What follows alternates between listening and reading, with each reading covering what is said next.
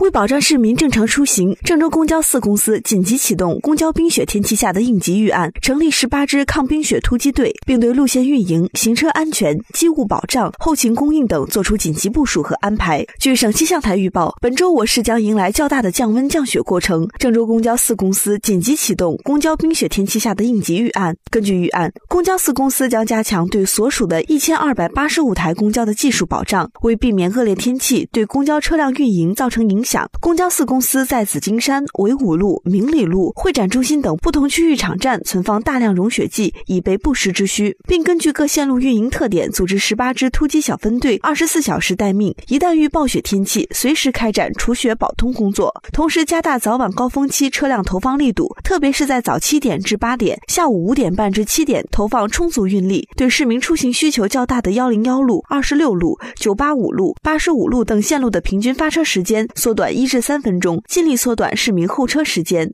公交四公司工作人员提醒：雨雪天气路面结冰，请市民少开私家车、电动自行车，尽量乘坐公共交通出行。同时提醒广大市民，路面结冰，上下车时注意安全，不要追赶公交车。